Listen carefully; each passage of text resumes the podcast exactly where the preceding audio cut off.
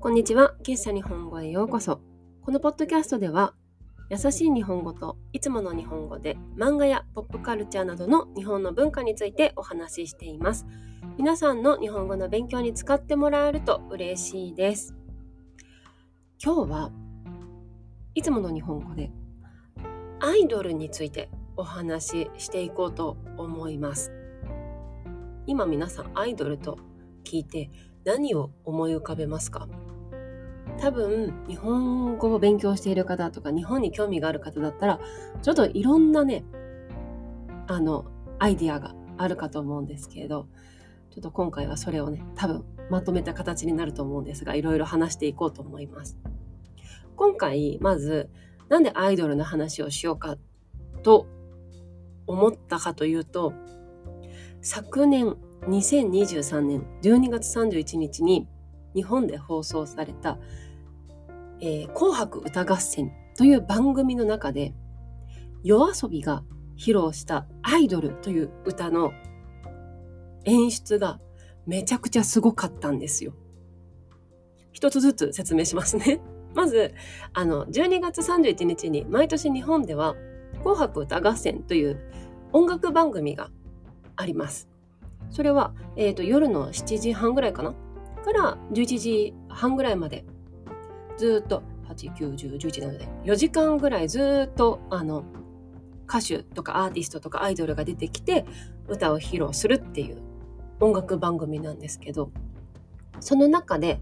夜遊びというアーティストがアイドルという曲を歌ったんですね。夜遊びっていうのは、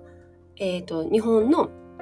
なんて言うんだろうね。えっ、ー、と、2人のグループで、綾瀬さんという男の方がコンポーザー、あの歌を作ったりとか編集とかしてる人、そしていくらちゃんという女の子があの歌を歌ってるっていう2人組なんですけど、その2人がアイドルっていう曲を披露したんですよ。そのアイドルっていう曲は、昨年2023年に放送された推しの子というアニメの主題歌なんですね。で、その推しの子は、またアイドルの話なんですよ。うん。で、その、夜遊びの歌は、その推しの子のアニメのために作られてるとはいえ、アイドル全般のこう、マインドというか、アイドルというのはこういうものであるみたいな、良くも悪くもね。まあ、なんていうの？その、うん、難しいな。アイドルであるためにどういう努力が必要でとかどういうふうにそのファンとのあのなんだ関わりがどうとかみたいな歌詞なんですよ。ざっくり言うとね。で、そのアイドルっていう夜遊びの歌が日本はもちろん海外でもその日本の歌としてはめちゃくちゃ人気になった歌で日本人はもう本当に去年はもう一年中アイドルめっちゃ聴いたなっていうぐらいすっごい人気な歌だったんですね。でねその歌をその12月31日の音楽番組で yoasobi がやったんですよ。でその番組の演出がめちゃくちゃ素晴らしくってあの4時間ぐらいの音楽番組なのでたくさんアイドルたちが出てるんですね。えー、日本のアイドルももちろん、えっ、ー、と、K-POP のアイドルもたくさん出てて、えっ、ー、と、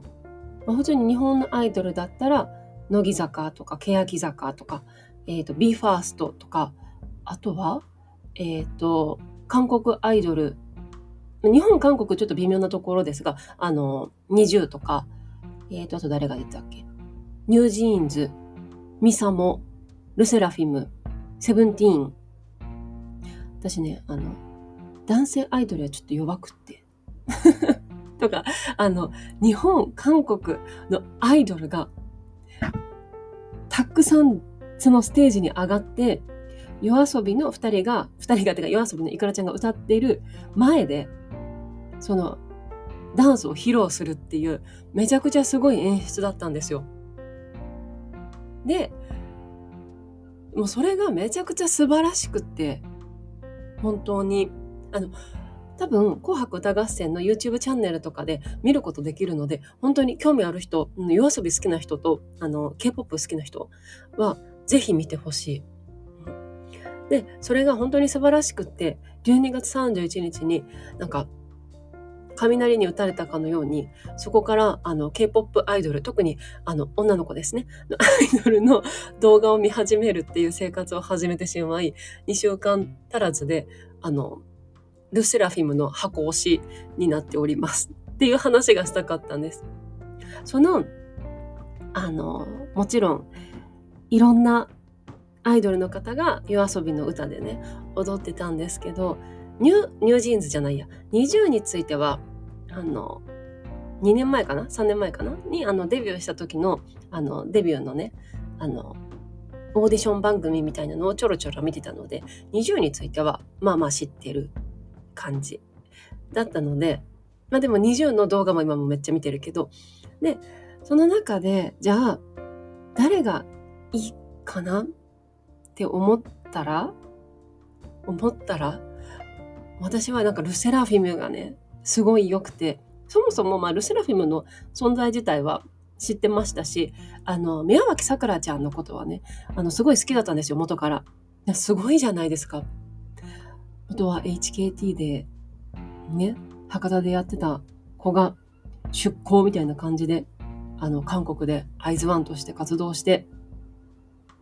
その後ルセラフィムになってるんですよ。急にちょっとオタクみたいな感じで話し始めてごめんなさい。あの、宮脇さくらちゃんっていうね、女の子がいるんですけど、アイドル。今はルセラフィムというグループで活動してるんですが、その子は元は日本のアイドルグループに所属していて、そこから、あの、日韓合同のね、あの、オーディションを受けて、韓国アイドルとして再デビューして、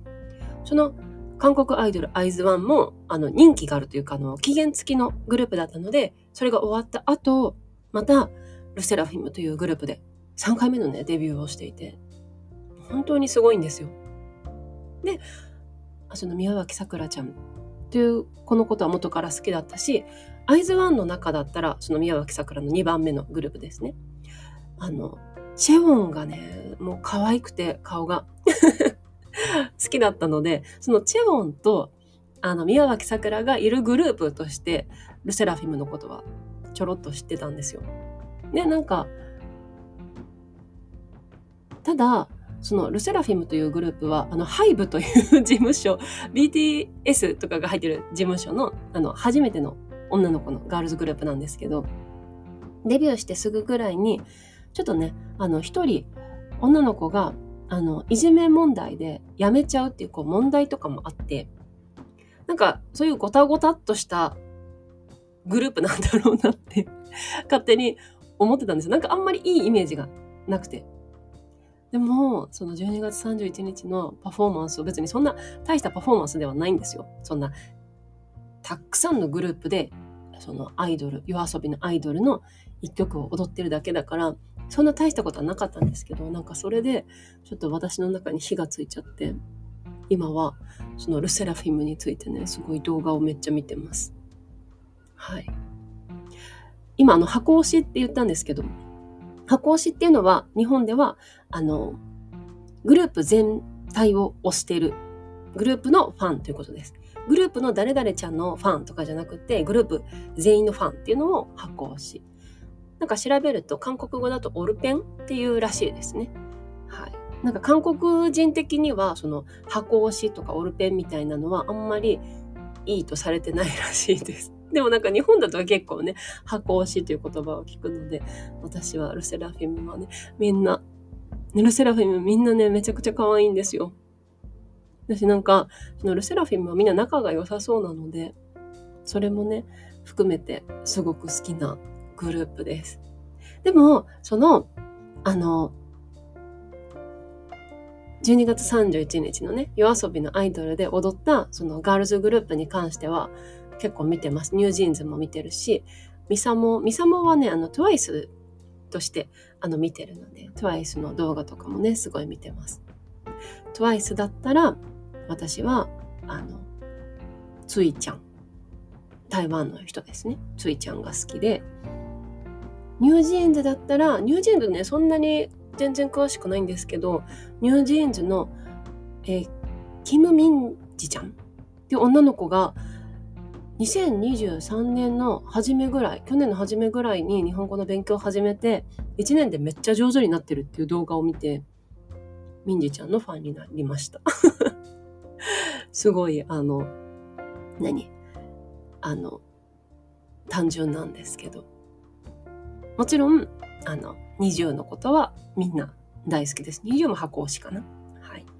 という感じになっております。ルセラフィムについてはね、なんかもっと、あの、一人一人、この子はこういうところが良くて、この子はこういうところが素晴らしくて、みたいな話を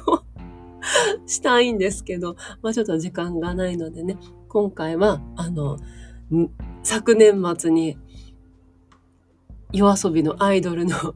ステージのせいで、せいで、おかげで、あの、アイドル、K-POP アイドルにハマり始めているそして韓国語を勉強しようかなというところまで思い至っているというところをお話しさせていただきました。結構日本語勉強している方の中にも、まあ、日本も好きだし韓国も好きみたいな人も多いと思いますのであのもしこのアイドルおすすめですよっていうグループがありましたら是非教えていただきたいなと思います。はい。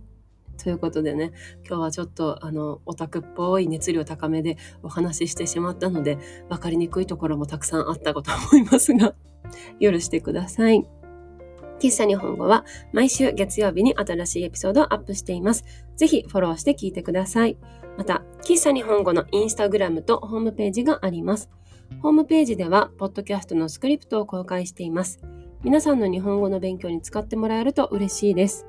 URL は概要欄、プロフィール欄にありますので、ぜひチェックしてみてください。今日も最後まで聞いてくださってありがとうございました。また次回お会いしましょう。バイバイ。